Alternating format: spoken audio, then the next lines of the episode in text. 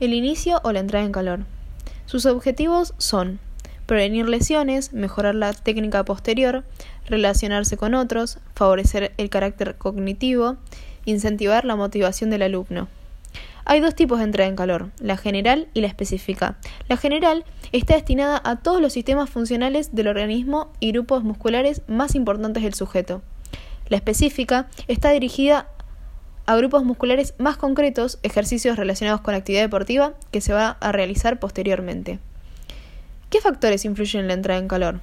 Influyen la duración de la clase, la actividad a realizar, la época del año y la hora del día, el lugar donde se realiza la actividad, la edad de los alumnos y sus experiencias.